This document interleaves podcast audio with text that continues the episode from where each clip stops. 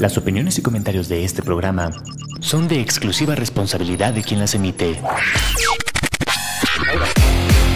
Amper. Una estación de la Universidad Latinoamericana. Presenta.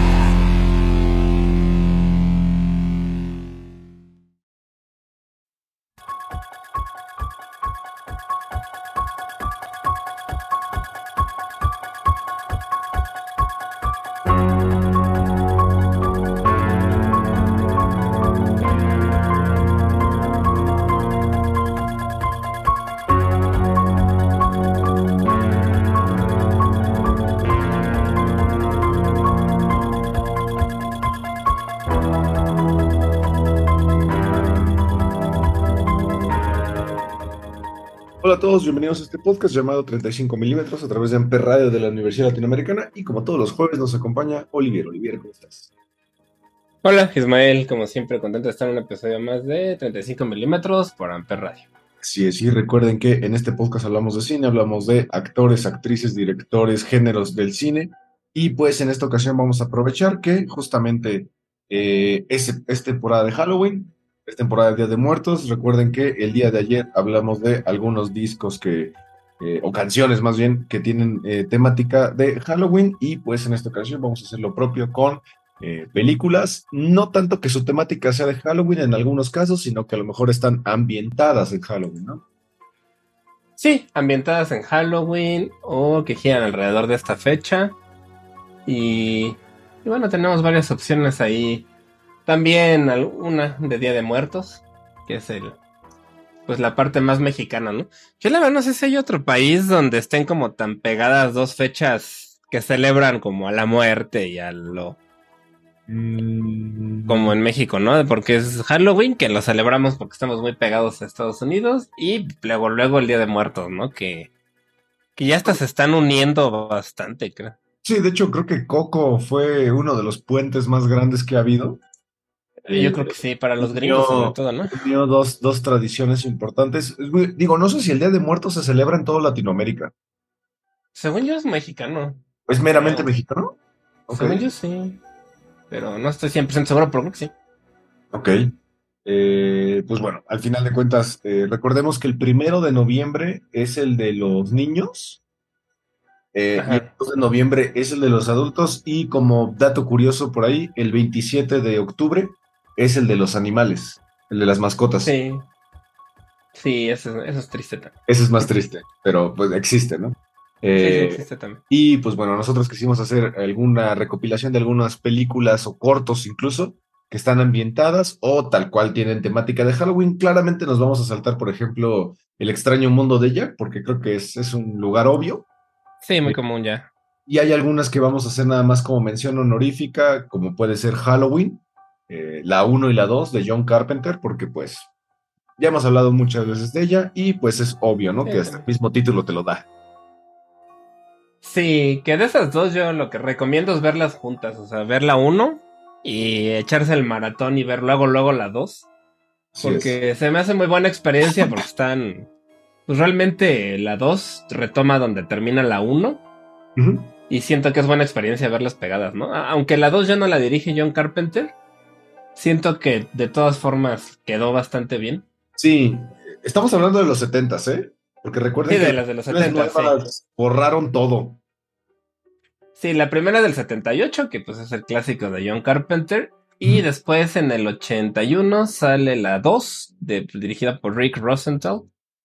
Vuelta, o sea, la escribe de todas formas John Carpenter con Deborah Hill, pero no la dirige, ¿no? Y creo que este es buena, es buen ejercicio verlas las dos juntas. Una duran poco, entonces no es tanto. Son como tres horas de, de película. Siento que, que vale la, la pena verlas pegaditas. Exactamente. Otra versión honorífica que vamos a mencionar es este E.T. el extraterrestre, que, que tal cual no es una película de Halloween, pero Mm, hay una parte de la película donde tal cual sí se lleva en Halloween, que como dato curioso por ahí, hay un niño que sale disfrazado de Yoda, eh, como una, una un pequeño tributo a George, eh, George Lucas, y en Star Wars 1 o 2, no me acuerdo, el episodio 1 o 2, sale E.T. como homenaje a, a Steven Spielberg. Sí, realmente pues es este... aprovechan, ¿no? La fecha de Halloween para salir ellos, pues con E.T. disfrazados y que la gente no, no note, ¿no? Que están cargando allá a un extraterrestre en una bicicleta. Exacto. Para llevarlo al bosque a, hablar por teléfono a su casa, ¿no? Sí, que es la, emblemática escena, ¿no? De la bicicleta que van volando, que a mí de niño esa escena me impactó muchísimo. O sea, yo, yo neta no entendía cómo coños habían hecho eso.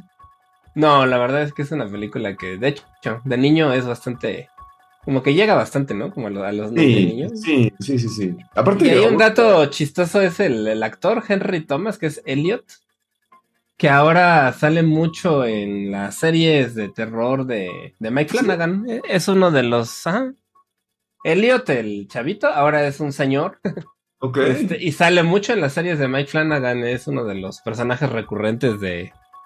Órale. De, de las series estas de la bueno, ahorita está en la de Fall of the House of Usher. Estuvo en Midnight Club. Estuvo en la de Midnight Mass. Y estuvo en la de Hunting of Light Manor. The Hunting of Hill House. O sea, ha salido en todas ya de adulto. Ahora no, no, no lo ubicaba. Yo pensé que era de esos niños que quedaron perdidos en, el, en, la no, eh, si le ves la cara, sí todavía guarda los, los, rasgos de Elliot. Ok. estaría, bien checarlo. No, no sabía. Y por última mención honorífica, una película de la que también ya hemos hablado hasta el cansancio, que también está ambientada en Halloween o días antes de Halloween, es eh, Donnie Darko. Sí, Donnie Darko, que fue de hecho nuestro primer episodio. Creo que hablamos del primer del podcast, fue de, sobre Donnie Darko, este clásico del 2001. Sí es. Que pues este sí transcurre gran parte de la película durante una fiesta inclusive de Halloween, ¿no? Donde el disfraz de pues del conejo ya es este pues parte ya de Frank. Del, de Frank, ya es como parte de la cultura, pues pop, ¿no? Un poco. Sí, sí, aparte una, una película que en cine fue destruida, nadie la fue a ver y la rescataron en DVD gracias a Christopher Nolan. Christopher Nolan la rentó. La vio y dijo, esto es una joya, que, ¿por qué diablos? Pues es que toca temas de los que a él le encantan, ¿no? Esto del tiempo, este, Cosas de agujeros gusano y cosas así. Todo lo que le encanta a Christopher Nolan está aquí. Eh, es una película difícil, si alguien no la ha visto, es una película que creo que necesita por lo menos unas dos visitadas para mm, entenderle, porque sí es una película que parece inofensiva, pero es una película compleja. Sí, es compleja y es muy buena, la verdad. Sí, Ahorita viendo las fotos de Donnie Darko, el Jake Gyllenhaal, todavía se ve o sea, no ha envejecido tanto a pesar de que es su debut. tiempo. Además es su debut. Ajá. Es su primer. O sea, de cómo se ve aquí a como se ve ahora, digo, sí ha crecido, pero no tanto. Su hermana también. Se ven bien los ah, dos. También. su hermana. De hecho, también su hermana, sí, Maggie Gyllenhaal también tampoco ha envejecido tan. ¿Tan mal? Tanto desde Donnie Darko, tan mal más bien. Exacto, exacto. Y pues bueno, ya para empezar con las películas en forma, eh, vamos a hablar de una que se llama Trick or Treat. Trick or Treat. Eh, es una película de terror de tipo slasher del 2007, que cuenta con la participación de uno de los mejores actores que hasta el día de hoy jamás me voy a cansar de decir que es un genio, que es Brian Cox. Eh, si vieron Succession, es el gran Logan Roy. Eh, Trick or Treat es una, es una película del 2007 que seguramente, si no la han visto la película, reconocerán eh, al personaje que es este niño, bueno, esta persona pequeña, con un traje como de Guantánamo y una bolsa a la cabeza que parece como de espantapájaros, ¿no?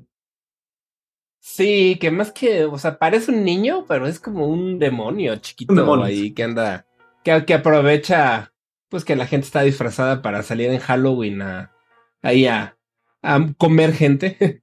Sí es. Este, y es uno, pues es el personaje como más, más importante de esta película, que inclusive hay Funkos, y o sea, es bastante popular ya este, este, este niño como con su costalito en la cabeza, ¿no? Y pues sale Ana Paquin también, que ella es muy extraña, ¿no? Ana Paquin, porque fue la. Es este Rick. que fue la. Fue nominada al Oscar por el piano cuando era una niñita, ¿no? Inclusive lo ganó el Oscar a los. ¿Qué tendría Ana Paquin cuando ganó el Oscar? ¿Yes? Lo ganó en 1994 por la película del piano siendo una niña. Y después desapareció un buen rato y como que surgió de nuevo con esta serie de vampiros de... No, en X-Men. En X-Men resurgió. Blood. Ah, X-Men, en X-Men también salió un poquito. Ella es Rogue. Ella es Rogue. Rogue, cierto, ella es Rogue en X-Men. Luego hizo True Blood. Y como que desaparece, ¿no? Sale un rato, desaparece, no sé. Sí, ella, ella yo no la ubico muy bien fuera de, de, de piano, de True Blood y de X-Men. Eh, bueno, digo, en esta película sí, sí la ubico. Eh, pero sí, es una actriz eh, un poco extraña, un poco eh, inconsistente. Y también el otro actor que sale, este Dylan Baker, que yo él siempre lo ubico como un actor de reparto. En todas sus películas casi siempre es de reparto. Y él es el primer Doctor Lagarto, el Spider-Man, solo que en las de Tobey Maguire. Y nunca se convierte. Mm. Él es el que analiza el, a Venom, al... Ay, ¿cómo se llama Venom? Sí, es cierto. extraterrestre, este... Simbionte, simbionte. El simbionte, ajá, sí. Sí, justo. Sí, es una película que también creo que la hemos platicado un poco, que es, o sea, son varias este, historias, cinco historias, que se van juntando entre sí hasta que llega un punto en el que ya todos los personajes de alguna manera se, se unen y pues tiene ahí, cada historia trata como algún tipo de mito o de, historia de terror, ¿no? Se nos sabe como de hombres lobo, por ejemplo, este, pues este tipo como de demonio, este, varias... Y todo transcurre durante la noche del 31 de octubre, mientras este, la gente está en la calle pidiendo Halloween y se ve pues este ambiente de Estados Unidos característico de esta época. Entonces van juntando estas cinco historias que al final van a tener ahí algo que las une. Exactamente. Eh, es una película que creo que es el, el traje de este demonio, creo que sobrepasó a la película. Eh, yo creo que Sí. se disfraza de esto y no tiene ni idea ni de qué es. Eh, Está muy bonito, la verdad es que está tierno, hasta que ya en la película de pronto saca un montón de dientes y se come a alguien. Sí, exacto. Pero sí, es, es un disfraz que creo que sobrepasó a la película, sin duda. Sí, sí, la verdad es que ese diseño Muy está bueno. bonito y, y- y siguen, este, sigue vendiéndose el disfraz y los funcos y las cosas. Sí, Y yo lo recomiendo, siento que son de esas películas de Halloween muy, muy ligera porque es, sí. o sea, es calificación R, pero no es así súper. Ah, para nada. No, Y dura hora 22, que la verdad ya está bien, o sea, es como una buena duración para pasar un rato y ya. Es, es un chico, es, es un chico, es una película bastante, bastante buena y que si no te gusta el terror tan, tan brusco, yo creo que es un buen, Mm. es un buen inicio para algo tranquilo. Sí, es una buena película como para adolescentes, siento. Así es. Y pues bueno, eh, vamos con una película que está ambientada justamente un día antes de Halloween, que en Estados Unidos se le conoce como la Noche del Demonio, que es la noche del Eh, 30 Samhain, de- ¿no? Le llaman. ¿no? Exacto, la noche del 30 de octubre. eh, una película que también sobrepasó un poquito la ficción, ya que pues su protagonista eh, tiene dos curiosidades. La primera es que es hijo de- del mítico Bruce Lee, es este Brandon Lee. Y la segunda, que pues no es tan mítica, es que pues él falleció durante el rodaje de la película por un accidente muy similar a lo que le acaba de pasar a Alec Baldwin. Eh, Solamente que pues aquí ha habido muchas teorías de complot de que pues a él lo mandaron matar y que Ujú. incluso se terminó la película y dejaron la escena del disparo en la película y gran parte del resto tuvieron que filmarlo con otro actor y hacer un este face este Como un ¿Ves? CGI ahí. Ah, exactamente. Estamos hablando del cuervo. Sí, del cuervo que, como dices, ¿no? Trans- transcurre o empieza, ¿no? En, un día antes de Halloween. Y que pues también ya se volvió de culto, inclusive también el disfraz del cuervo. Ya tiene rato que no lo veo, pero hubo un tiempo en el que era bastante recurrido el- este disfraz del cuervo. Como el maquillaje blanco del el rostro con los ojos con negro. Y vestido, pues es de piel, ¿no? Como que trae ropa muy... Yo muchas veces lo... Como que lo asocio con Danny Field cuando era joven, el de Cradle. Ándale, sí, sí. Como un estilo parecido. Y aparte toda, toda la vibra de la película es muy gótica. Eh, Sí, de hecho, el villano es prácticamente un personaje que parece un vampiro. Eh, de hecho, hasta su voz es, es tremendamente gótica. Eh, la historia trata pues prácticamente de una pareja que deciden casarse en la noche del demonio. Eh, viven en el último piso de, de unos departamentos y los arrendadores, que son unos matones, unos mafiosos, van a cobrarle, él no está, empiezan a, atacar a la chica, él, él de repente aparece, lo tiran por la ventana, muere y ella muere en el hospital. Entonces él, a través de un cuervo, de hecho toda esta película tiene una mitología de que el cuervo es este animal que transporta las almas de, de este plano a- al otro mundo, pero como moriste dejando algo en este mundo, tienes que resucitar y hasta que no logres cumplir como tu cometido, pues no puedes morir. No, no, no pasa. ¿no? Es una historia que se me hace parecida a la de Spawn también. Nada más que en Spawn no muere la, la esposa. Pero también, ¿no? Es como una historia de venganza sobrenatural. Exactamente, solo que Spawn vende su alma al diablo, eh, justamente Sí. para, para poderse para vengar. regresar. Eh, se ha hablado mucho de que va a haber un remake. Eh, bueno, hay, hay secuelas eh, con este Sí. niño, este Edward Furlong, que son horribles, son pésimas, pésimas, Yo no he pésimas. visto ninguna, la verdad. No las veas, son horribles, pero se dice que va a, va a haber un remake y el protagonista va a ser una de las personas que a mí me da más asco en el mundo del cine, que es Jason Momoa. De- ¿Por no, qué asco? Bueno, no sé. se me hace que huele horrible, que huele neta hor- Es que no sé, como que en Game of Thrones me quedó una imagen de él horrible.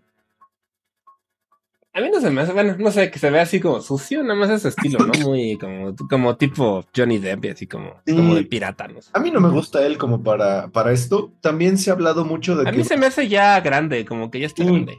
¿Sabes Siento quién? que es un alguien más joven. Sí, de hecho, se ha hablado mucho de que va a ser Bill Skarsgård, el que es eh, Eh, Pennywise. ese creo que le queda quedaría bien. bien. Ajá, sí, él creo que le quedaría mejor que Jason Momoa, porque sí, yo lo veo ya Sí. grande para. para Y aparte, algo, algo genial de esta película es que es un buen ejemplo de un cómic que está bien adaptado, porque es un cómic.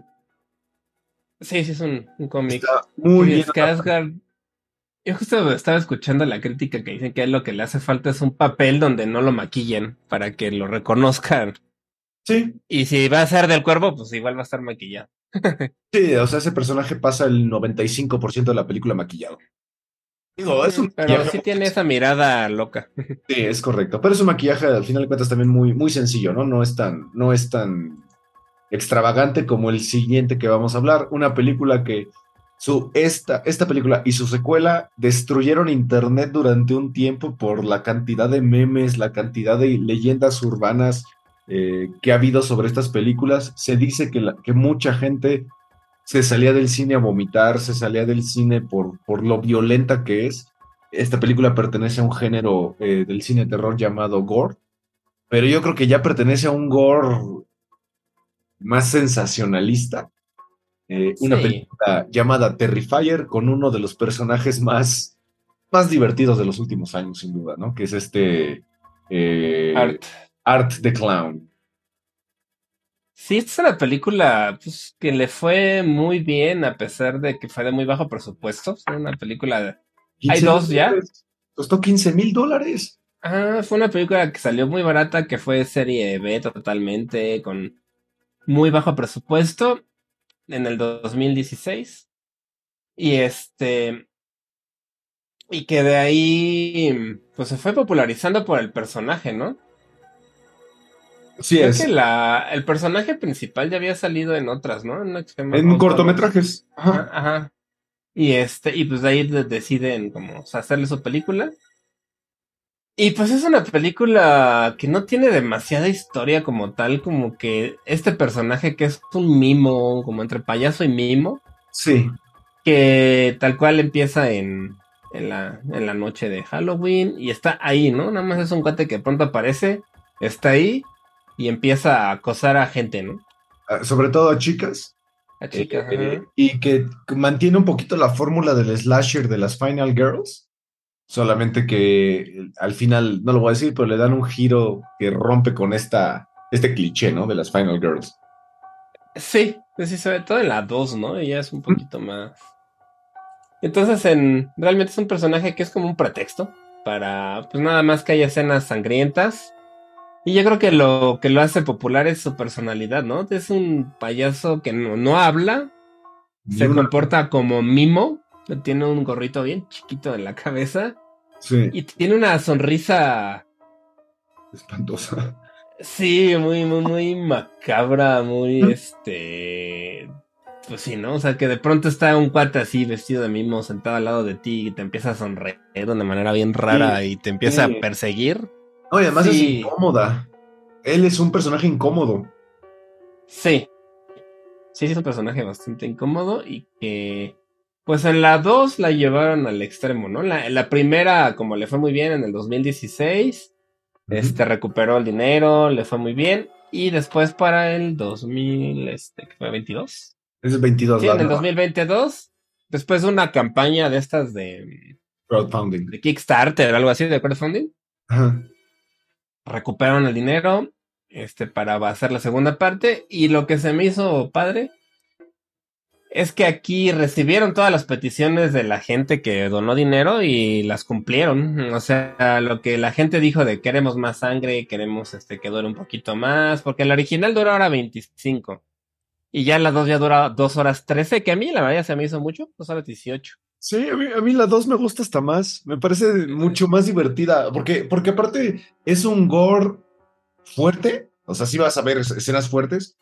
Pero es divertida la película. O sea, no, no es una Sí. película que, que de repente hasta quites la vista ni nada. O sea, es divertida porque los, per- los personajes, incluso los buenos, tanto como Art como los buenos, son cómicos.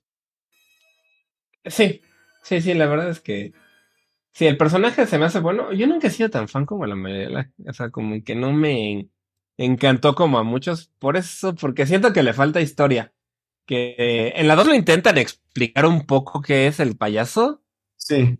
Pero siento que se queda como en una explicación bastante Sosa. forzada, Sí, y aparte hay una, pero niña, es divertida. hay una niña mimo también, ¿no?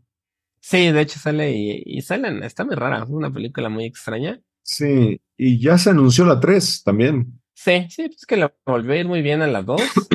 I- Igual recuperaron su dinero y, y son de estas películas que ya se han vuelto de, De culto. de culto, digamos, esas, esas que pasan en cierto cine seguido, que las venden mucho en DVD, Blu-ray y estas cosas.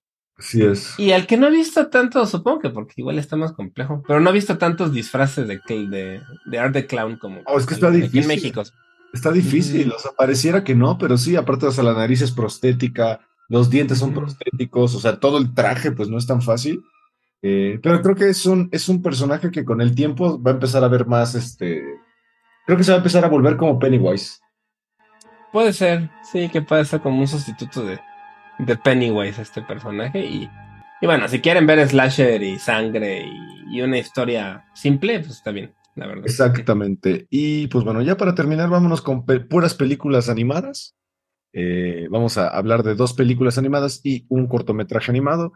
Eh, vamos a empezar con una película que yo no, no, no, no, nunca he visto en mi vida, pero no pienso verla porque toda la publicidad que le hicieron para mí fue demasiado agobiante. Eh, una película que incluso fue por ahí tachada un poco de apropiación cultural. Eh, digo, Disney casi siempre tiene metido ese problema de apropiación cultural. Coco, una película eh, del 2017 que pues el elenco, eso sí lo voy a, lo voy a recalcar, el elenco está bastante bien distribuido de gente latina. Y no son estas, estos gringos pretendiendo ser latinos, ¿no? No, sí utilizan. Pues el protagonista es Gael García, ¿no? En las dos versiones, ¿no? En la, en versión en inglés y en la versión en español. Y ya, pues. o sea, la dirige Adrián Molina junto con Lee Un- Unkrich. Y este Adrián Molina sí tiene orígenes mexicanos. Y sí se nota que, o sea, sí estudiaron, sí saben de la cultura del Día de Muertos mexicano, porque a mí la verdad se me hizo bastante respetuosa con México. Yo, yo no la considero apropiación cultural realmente, aunque sí he escuchado mucho ese comentario.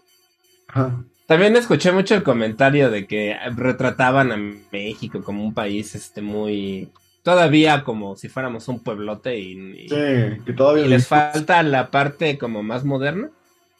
Exacto. Pero yo tampoco creo, o sea, yo siento que a lo mejor la gente que dice eso es porque no han salido de la Ciudad de México nunca.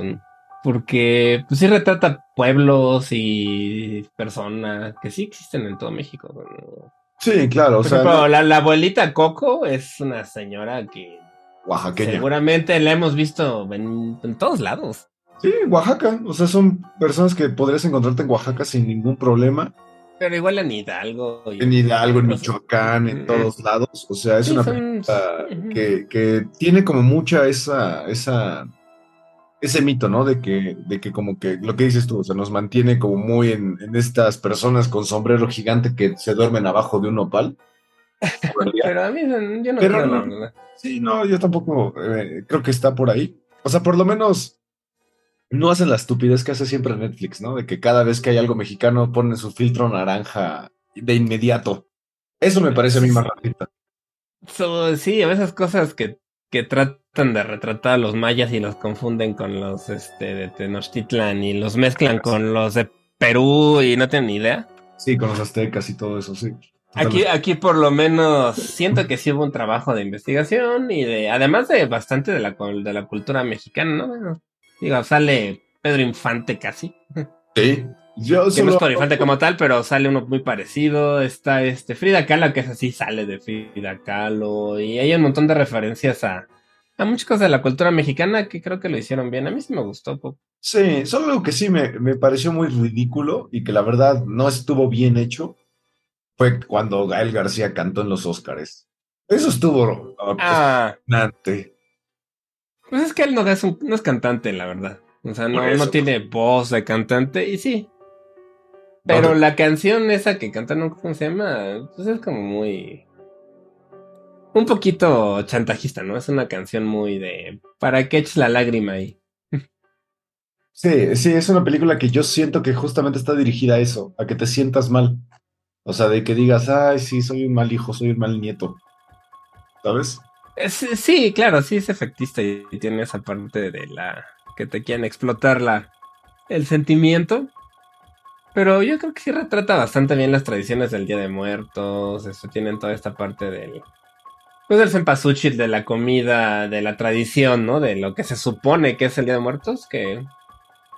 Que creo que lo, lo, lo hizo bien.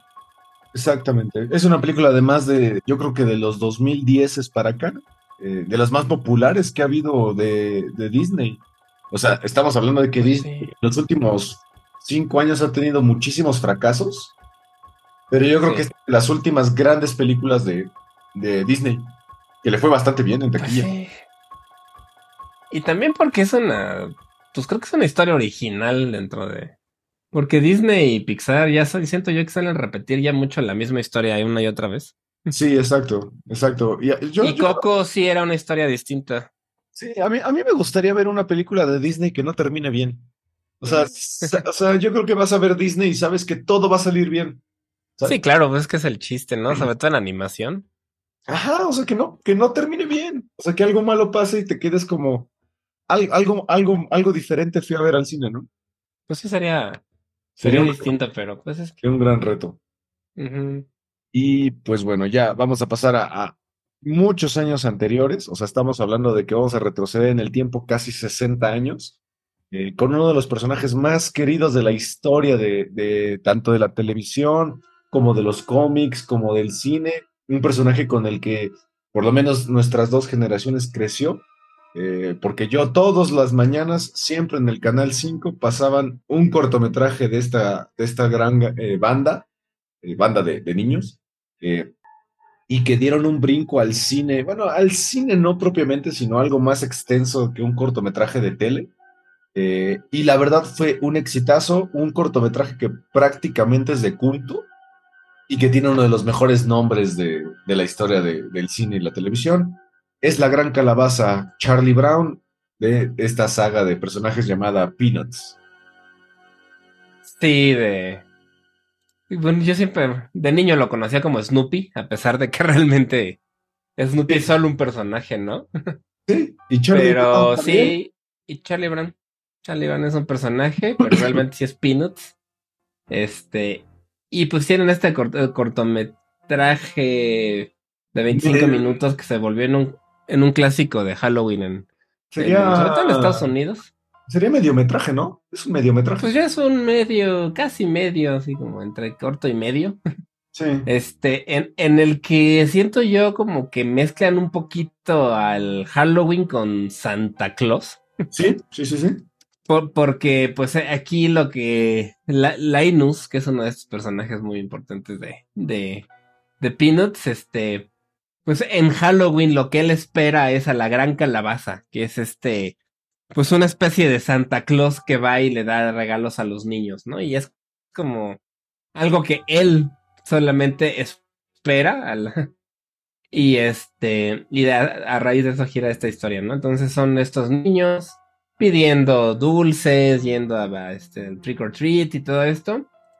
Y la irnos esperando la, la llegada de la gran calabaza que se dice que va que sale como del campo de calabazas más importante de ese año, ¿no? Que en Estados Unidos como que en ciertas zonas tienen mucho esta tradición de cultivar calabazas y hacer pies y, y lo de este escarbarlas o como se llame, tallarlas, ¿no? Para hacer las, tallarlas. las lámparas y todo esto. Así es. Y bueno, Entonces, pues, es una si alguien no ha visto Charlie Brown, también todas las los cortos de Charlie Brown tienen como una historia alterna de Snoopy eh, con este pájaro Woodstock eh, que aquí lucha contra su archienemigo, que es eh, el varón rojo, ¿no? Este aviador. El varón rojo. Imaginario. Porque Snoopy se imagina que su perrera o, o su casita es un, un, avión y él es piloto de la Primera Guerra el Mundial, ¿no? Subwith, Camel, así se llama la perrera. Subwith Camel. Sí, muy raro. Y, y Woodstock. Pues nada más estaba ahí, ¿no? Como el pajarito con él. Exacto, ninguno de los dos habla. Era como una especie de piolín o algo así. Sí, sí, de hecho, no habla ninguno de los dos. Snoopy medio articula algunas frases, pero no, no habla propiamente.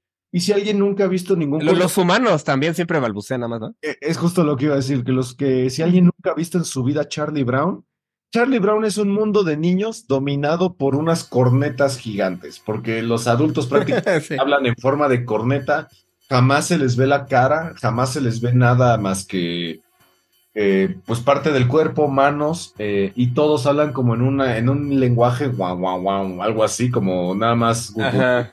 Porque, pues, un poco como la nani de los Muppets Baby, ¿o cómo se llama? Exactamente. Porque prácticamente el creador lo que quería representar es como los niños de repente veían a los adultos, ¿no? Como gente que decía sentido. Exacto, sí, como nada más los que nada más balbucean ahí.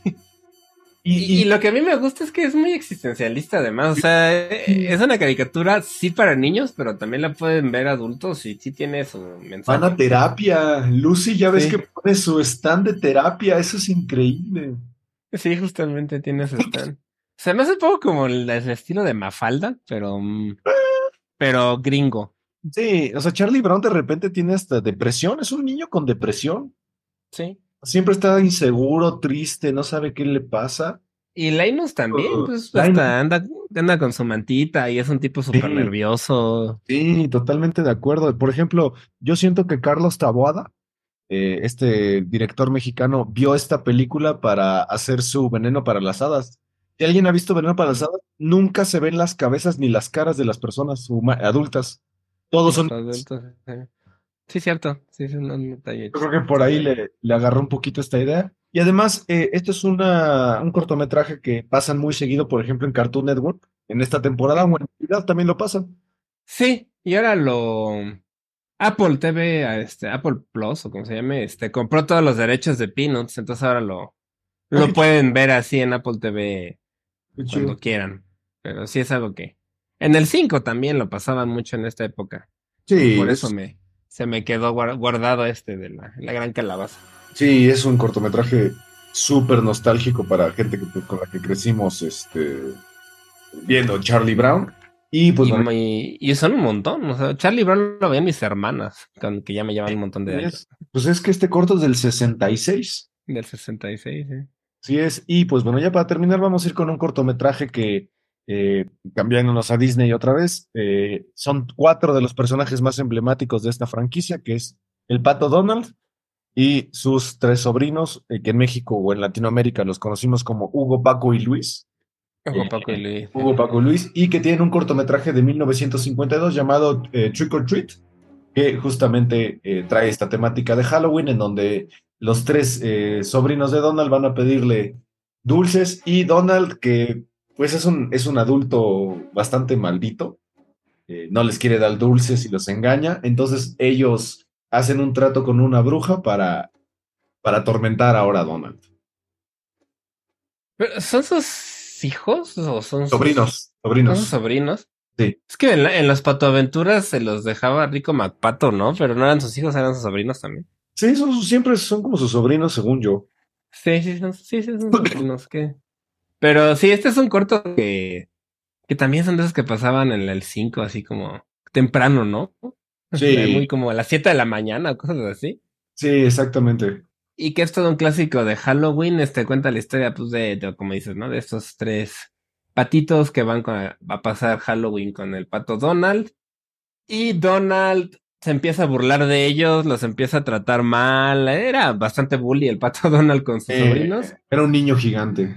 Ajá. Y, y por ahí pasa una bruja, una brujita de estas clásicas brujas con su sombrero negro y este su caldero y sus y su este escoba Sí. ve cómo Donald está molestando a los, a los niños y decide, pues, como maldecirlo para vengarse o para enseñarle ahí una lección de que no sea mala onda con los niños, ¿no? Entonces lo empieza como que lo hechiza y lo obliga a bailar y, y hacer un montón de cosas, ¿no? Sí, exacto. Y, y aparte, algo que estaba leyendo es de las, es el primer cortometraje de Disney que está ambientado 100% en Halloween, porque eh, Disney ya había incursionado en cosas de terror, como por ejemplo eh, el cortometraje de Skeletons, el baile de los esqueletos. Ese es del 29, o sea, ese es todavía... Ese está hecho la música, ese cortometraje está precioso. La música es muy buena. Sí, y después el de Sleepy Hollow, que hicieron un cortometraje de Sleepy Hollow, pero este es Ichabod, no sé qué. Sí, Exacto. cuentan, sí, Crane. Y esta es la primera vez que compran derechos de ciertos personajes de los monstruos de Universal para poderlos representar aquí. Y este es oficialmente el primer cortometraje de Disney con temática de Halloween. Está padre, de hecho, sí, está bien bonito. Uno de ellos está disfrazado de, de diablo, ¿no? Y el otro de fantasma. El otro de Y el otro como de... bruja, ¿no? Es una bruja. Pues no sé si es bruja o también se me... se me hizo como uno de Pilgrims, pero sí, supongo que... Ándale, sí, como un eh, cazador de brujas, más bien, ¿no? Como un Ah, Salem. Algo así, algo así, ándale, como de ese estilo. Exacto. Y la brujita, pues es muy chistosa. Y es, y son casi mudos, ¿no? O sea, realmente es, casi no hablan más que ciertos. Eh, pues es que Tiene hablan. poquitos diálogos. habla- Ajá. no, pero es que sí hablan, pero como el, el idioma es medio pato.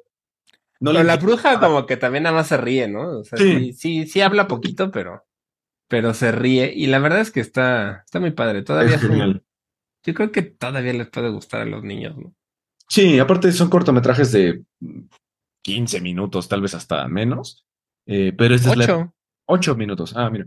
8 minutos y es la época dorada de Disney, ¿no? Cuando estos cortometrajes incluso te los ponen en el cine. Ibas al cine a ver cortometrajes de Disney y de Tommy Jerry y de la Pantera Rosa, etcétera, etcétera, y los Looney Tunes. Sí. Sí, sí era padre. Sí, también viendo esto me acordé de otro de que está aquí de uno que se llama Lonesome Ghosts del 1937, pero aquí en ese, no sé si te acuerdas de este que entran Tribilín, este Mickey, Donald, como que son cazafantasmas Ah, y le- sí, sí. y les hablan para que vayan a una mansión embrujada y ahí se encuentran a cuatro fantasmas que parecían como mafiosos, como como mafiosos italianos, algo así. mafioso, sí, tienes toda la razón. Sí, ese me acabo de acordar ahorita viendo IMDb, también me gustaba mucho. Sí, y ya nada más como otra mención honorífica, pues Gasper, o en México lo conocemos, Ah, Gasparín, una Gasparín película también, que también sí. tiene mucho de esto. Eh, una película que eh, como que quedó un poquito olvidada, eh, pero la verdad a mí me gustaba mucho, la pasaban en el 5 muy seguido, es la primera vez que conocí a, a esta niña Cristina Ricci. Ricci, y que por ahí hay una pequeña leyenda urbana que dice que Gasparín en realidad es el fantasma de Ricky Ricón. Sí, sí, sí, sí, he visto esa. Amigos, Parín me gustaba mucho desde de niño. Sí, También veía las caricaturas. Veía sus caricaturas. Ajá, Que- Y que después ya salió la, la película. Y pues aquí era el fantasma amigable, ¿no? Le Esa es la característica importante, que era un fantasma amigable. Y él quería caer bien y quería gustarle a la gente, pero pues no dejaba de ser un fantasma, ¿no? Y tenía sus, que eran como sus, no eran hermanos, ¿no? Con sus, Eran sus tíos. compañeros que vivían ahí también en la misma casa y eran, según un poco más malos, pero pues tampoco. Era una película muy chida. Que tenía una versión en blanco Claro. y negro, ¿no? de Gasparín. Sí, ¿no?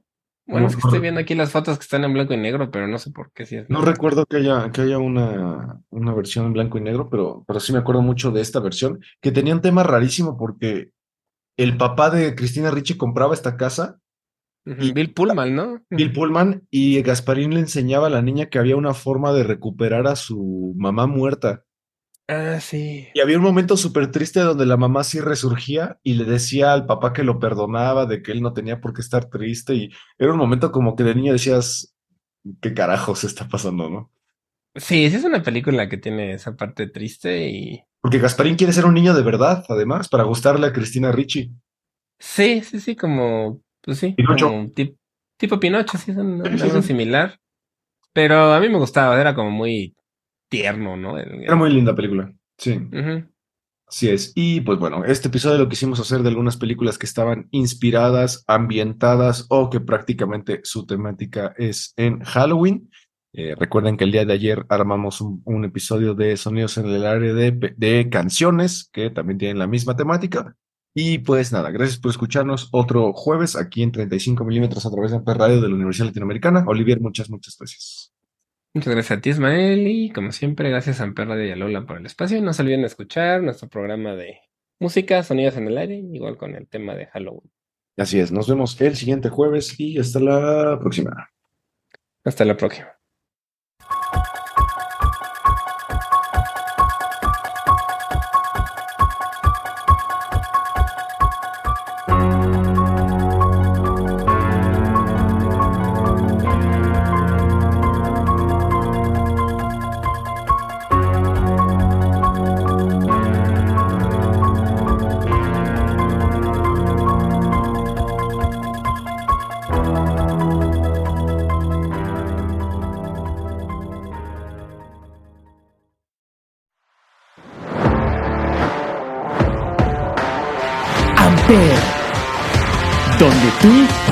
Haces la radio. Presentó.